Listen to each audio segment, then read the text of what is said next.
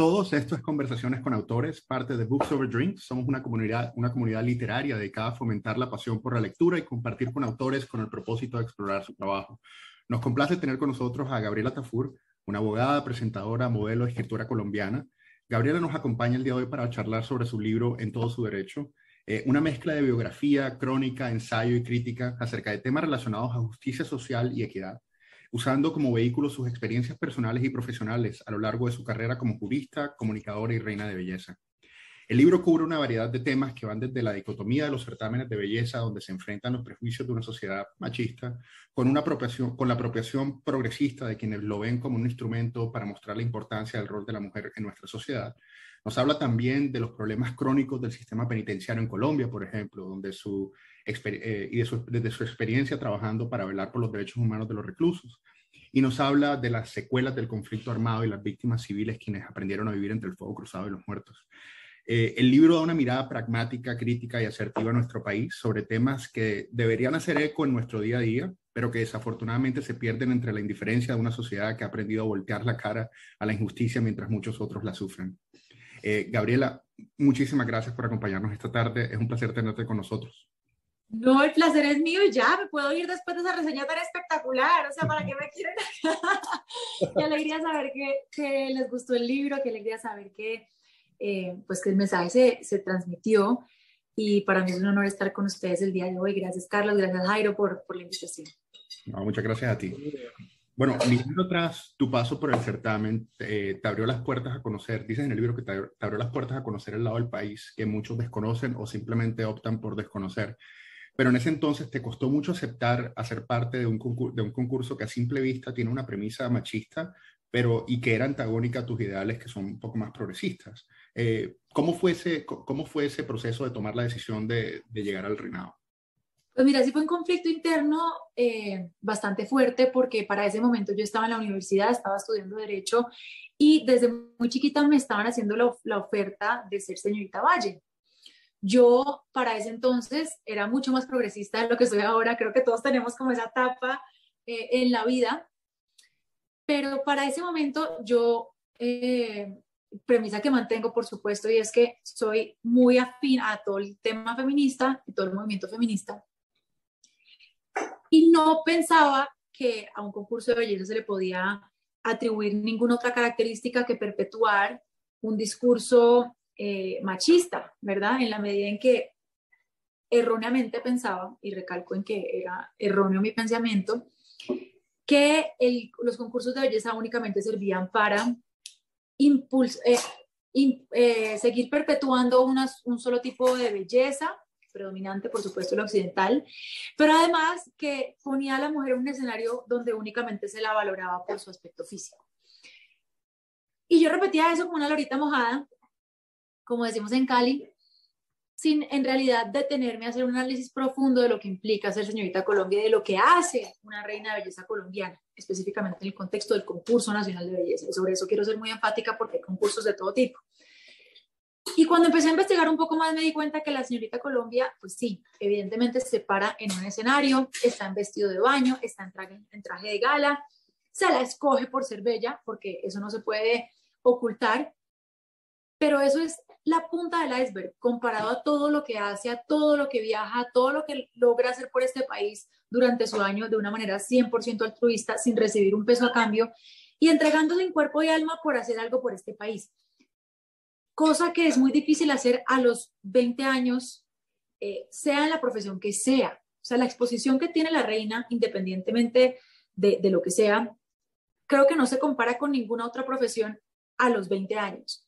Entonces, creo que uno sí puede tener un impacto importante social, un impacto eh, de darle visibilidad a causas donde históricamente se han visto relegadas a un segundo plano y por eso acepté decir que sí, después de entender todo lo que implica ser reina, después de entender todo lo que hace la señorita Colombia, entendí que en últimas, diciendo que no, no hacía nada, diciendo que sí, por el contrario, estaba aportando un granito de arena a la sociedad y además me di cuenta que la posibilidad de desempeñarnos en cualquier ámbito, en la posibilidad de elegir qué queremos para nuestras vidas, para nuestro futuro, para nuestra profesión, hacen parte fundamental de la igualdad entre hombres y mujeres.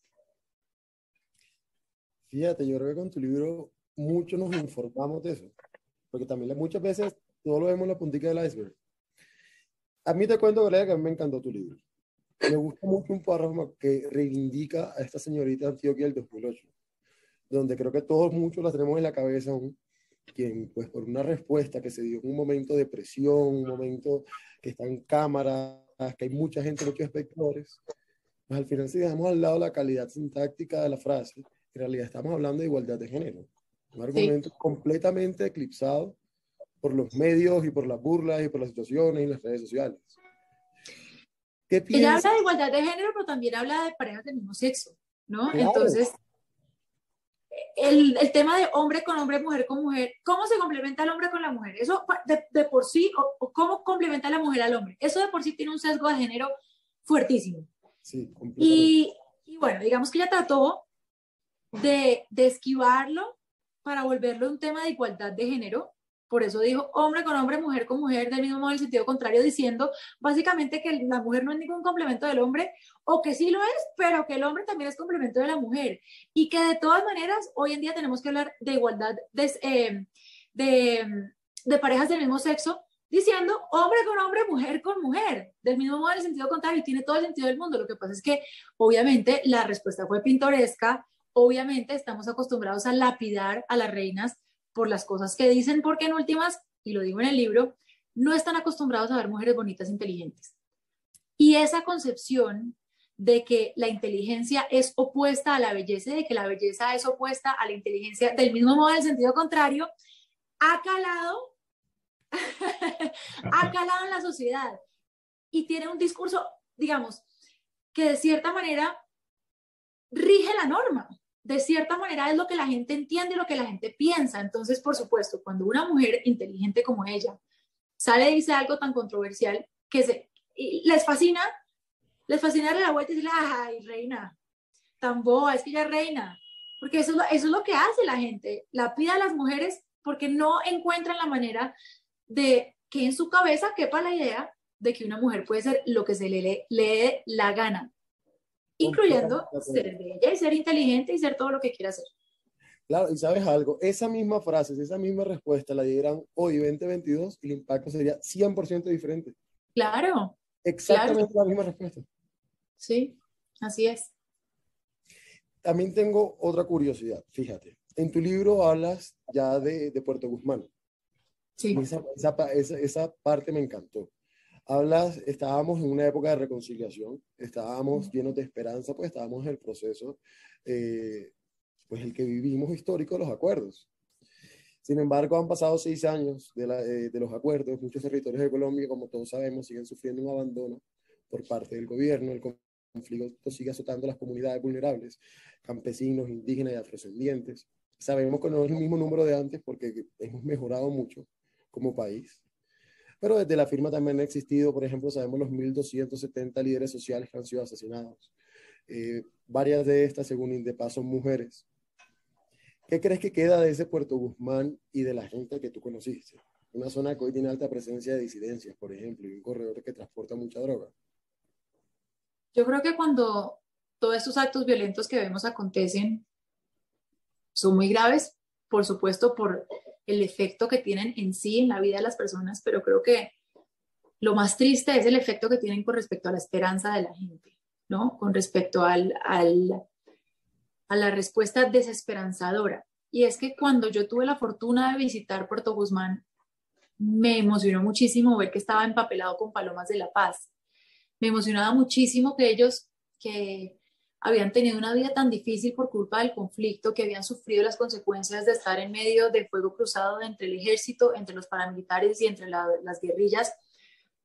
De todas maneras tenían esa esperanza, ¿no? Esa esperanza de, de por fin poder no tener toque de queda, de por fin salir a la calle tranquilos, de por fin soñar con ese, esa reconciliación y con esa eh, reconstrucción de un pueblo que había sido tan afectado por la violencia. Entonces, cuando vemos que todo esto sigue aconteciendo de cierta manera, pues es muy triste saber o, especular, porque en últimas no, pues no, no tengo contacto con, con, las personas de Puerto Guzmán, sobre qué podrían estar sintiendo en este momento, teniendo en cuenta que hay disidencias y que sí, ah, se acabó la guerrilla, se, acabaron las FARC, Pero de todas maneras tenemos disidencias y de todas maneras tenemos otras guerrillas por las cuales hay que seguir luchando para la consecución de la paz, porque esa esperanza es la que debe motivar en última la reconciliación de, de este país. Esa, eh, esas ganas de encontrar otra forma de vivir, esas ganas de poder salir adelante sin miedo, es lo que debe motivar a que sigamos luchando por la paz. El proceso de paz, por supuesto, es un paso importantísimo. Se desmovilizaron las FARC, quedaron algunos remanentes de, lo, de la antigua guerrilla, sí, pero se acabaron con las, se acabó las FARC. Entonces, tenemos que seguir buscando la posibilidad de, de atraer otros, grupo, otros grupos armados, de encontrar otras alternativas que sean diferentes a la violencia, eh, para poder seguir brindando, brindándole a otros territorios como Puerto Guzmán la posibilidad de seguir soñando con, con esa esperanza. No, me encanta que abiertamente en el libro tú hablas de cómo evolucionó tu posición acerca del proceso de paz. es, una, es, un punto bastante interesante. Y una cosa interesante a mí que me pareció en el libro es que le pones la tarea al gobierno y dices, bueno, recuerdo, bueno, nosotros en una entrevista, para ponerte un ejemplo, que tuvimos con Wade Davis, el, el etnobotánico y antropólogo, hablábamos de los efectos indirectos, que uno de los efectos indirectos del conflicto fue que gran parte del territorio colombiano se mantuvo en condiciones casi que intactas. Regiones que en gran mayoría tienen una gran diversidad hídrica, botánica eh, y en general de recursos naturales. Eh, esa fue una introspección que yo vi en tu libro que tú le dices al gobierno, bueno, si al gobierno no le importa a la gente, hay que ver si le importa el potencial económico de la región. Eh, me pareció interesante eso también. Lo que pasa es que la respuesta a eso es no, tampoco les interesa porque al parecer pues si ustedes se dan cuenta, en muchos, los lugares más desprotegidos de este país, los lugares en donde eh, hay más recursos, sea el que sea, donde hay más potencial de turismo y demás, son los, son los lugares más olvidados por el Estado colombiano. Entonces, la importancia también de viajar por este país, la importancia de conocer el territorio es no solamente estar pendiente de lo que está pasando en el territorio, valga la redundancia, sino también eh, darse cuenta del potencial tan grande que estamos desaprovechando como país, como nación, por el solo hecho de tener un territorio completamente abandonado. Yo soy los que cree que el cambio es progresivo, ¿sabes? El, el cambio es progresivo y creo que uno tiene que ser muy esperanzador. Al final yo creo que estamos, los humanos estamos diseñados siempre para, para hacer algo mejor. Así es. Pasándonos en esto, a ver, durante la gala de coronación, te pidieron definir Colombia con tres palabras. Y tú optaste por felicidad, pasión y paz. También pues teníamos en cuenta que estábamos en este mismo proceso del que veníamos hablando, de la que estábamos muy esperanzadores, reconciliación, pero hoy Colombia, 2022, 29 de abril, ¿cuáles tres palabras usarías para definir a Colombia? Uf, resiliencia, sin duda. Eh, es un país berraco y es un país en este instante muy polarizado. Esas son las tres palabras que yo utilizaría para definir a Colombia, cosa que que me da mucha tristeza, por supuesto. El tema de resiliencia, porque a pesar de todo, eh, a pesar de absolutamente todo lo que hemos vivido, siempre encontramos la forma de salir adelante. Eh, somos un país de berracos en realidad porque, pucha, nuevamente, a pesar de todo, somos berracos en todo, en el deporte, en, en nuestras materias de exportación, en muchísimos otros, otros ámbitos en los que nos miden bien pero también somos un país muy polarizado y creo que es también un espejo de lo que está pasando en toda la región, ¿no? No solamente en Colombia. Creo que la polarización, sobre todo en este lado occidental del mundo, es lo que está predominando. Estamos viendo que desde Canadá hasta el sur de Sudamérica estamos viendo eh, alternativas políticas de extremos, todo como consecuencia de discursos completamente opuestos y radicales y muy populistas. Colombia en este instante está en un momento de elecciones, está en un momento crítico en donde pues definiremos el futuro de nuestro país durante los próximos cuatro años, quién sabe, incluso más. Eh, entonces, creo que esa polarización sería una palabra que describe muy bien nuestro país en este instante, pero a la vez que es un, es un reflejo de lo que está pasando en toda la región. De acuerdo contigo. Háblanos un poco, bueno, creo que el tema del sistema penitenciario en Colombia es uno de los problemas, uno de los problemas más crónicos, latentes, casi que al punto de ser inmanejables en Colombia. Y me pareció muy chévere la parte del libro en donde hablabas de tu experiencia eh, trabajando con el grupo de prisiones de la Universidad de los Andes. ¿Puedes hablar un poquito acerca de esa experiencia? Bueno, esa experiencia es muy bonita en varios sentidos, ¿no? Creo que la gente tiene una idea errónea de lo que implica, una, de lo que implica el sistema penitenciario. Debemos recalcar que el, el sistema de cárceles no está pensado para hacer un, para hacer, eh, un castigo, ¿no? la cárcel está pensada como un entorno en donde se debe resocializar. Y una vez uno entiende cuál es el fin de la pena privativa de la libertad, una vez uno entiende que la cárcel está pensada como un espacio donde se tiene que resocializar, ahí es donde uno empieza a cuestionar, ¿será que las cárceles colombianas sí resocializan o son más bien una escuela del crimen? Cuando empecé a ir a la cárcel modelo de Bogotá todos los viernes como, como estudiante de Derecho en, en la escuela, en el grupo de prisiones, mi primera impresión fue que huele muy feo. Muy feo. Huele a una mezcla entre hacinamiento humano, entre pésimas condiciones de higiene y a comida vencida. En ese olor vive esa gente, digamos. Esa es la primera impresión y la más mala y la más superficial, pero lo digo para que sepan cómo son las condiciones, ni siquiera al ingresar a los patios, simplemente desde el exterior. La cárcel huele mal. Y huele mal porque las condiciones de vida por dentro son perversas. Cuando tú entras a la cárcel modelo de Bogotá, eh, es un sistema de patios. ¿Qué quiere decir que es un sistema de patios? Que la mayoría del tiempo los reclusos, los internos, pasan el tiempo en el patio, diferente a la picota, en donde es un sistema de celdas, en donde los reclusos pasan la mayoría del tiempo en las celdas y salen de vez en cuando a los patios.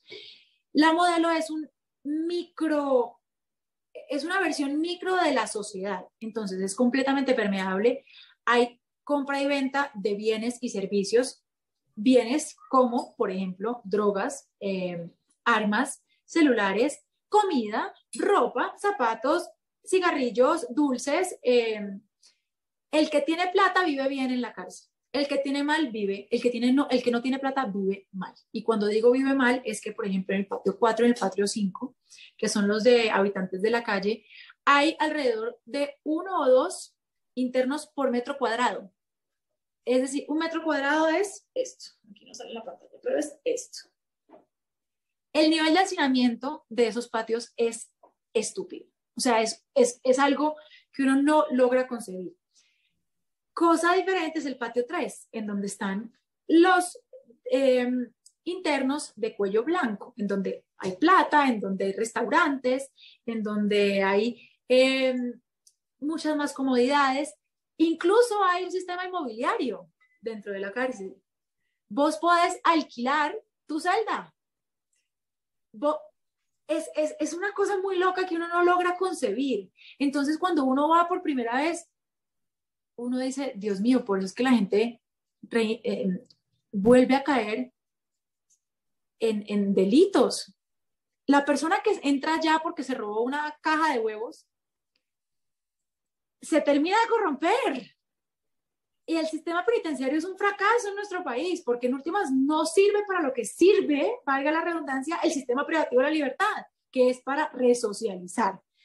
Por el contrario, lo que hace es que la gente se vuelva peor, que los que son buenos se vuelvan malos, porque no sirve para, digamos, no, está bien pensado. Entonces, creo que lo que busco hacer con el libro, de que se los muestro porque no se los han mostrado, es que la gente repiense un poco cómo está concebido el tema de las cárceles, cómo está concebido el sistema privativo de la libertad en Colombia. ¿Qué debemos hacer para que la gente de verdad no siga delinquiendo? No sean reincidentes. Ese es el capítulo de cárcel y es genial. Y tu libro cubre una cantidad de, de, temas interesantísimos. Está el tema de la, de, la, niñez y el problema de desnutrición en, en, La Guajira. Eh, pero queríamos, o sea, podríamos quedarnos horas y horas hablando de, esos temas acá, pero quería eh, finalizar por donde comienza el libro. Eh, cuando lanzas una pregunta retórica al vacío de cómo se cambia un país. ¿Cómo se cambia un país? Yo creo que desde el margen de maniobra de cada quien tenemos que darle una perspectiva de construcción de país. Entonces, cuando la belleza, por ejemplo, se utiliza únicamente para beneficio personal, es solamente un cultivo de vanidad. Cuando un arquitecto, por ejemplo, como Luis Carlos, solamente utiliza eh, su arquitectura para beneficio propio y beneficio económico y para cultivar su ego, nuevamente, es para cultivar su vanidad.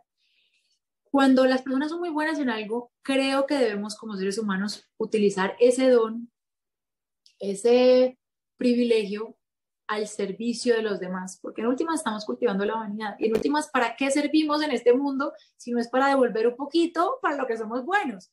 Entonces creo que la única forma de construir país, la única forma de cambiar este país para bien es que cada quien desde su margen de maniobra, por más pequeño que crea que sea, puede hacer verdaderos cambios. Simplemente, pucha, alguien que está acostumbrado a botar la basura a la calle, pues no la bote a la calle, bótela a la caneca. Alguien que le pone una multa, no le dé plata al policía, pague la multa. Es decir, desde, desde actitudes muy pequeñitas, desde cosas en nuestro diario vivir, podemos contribuir a la mejor, eh, a la mejor, al mejor futuro de este país. Pequeños actos de, humanidad pueden cambiar el mundo. Eh, así es, así es. Bueno, Gabriela, cuéntanos.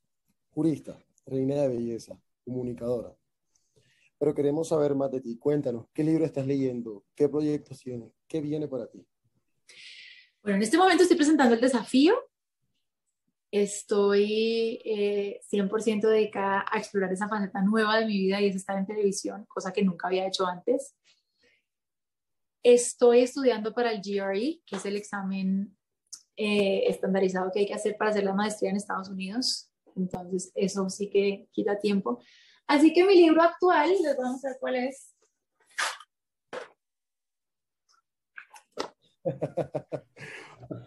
G, eh, GMAT Math Reference. O sea, estoy, estoy estudiando para el, para el GRE, pero estoy haciendo la parte de matemáticas del, del, GMAT, que es el otro examen más de matemáticas.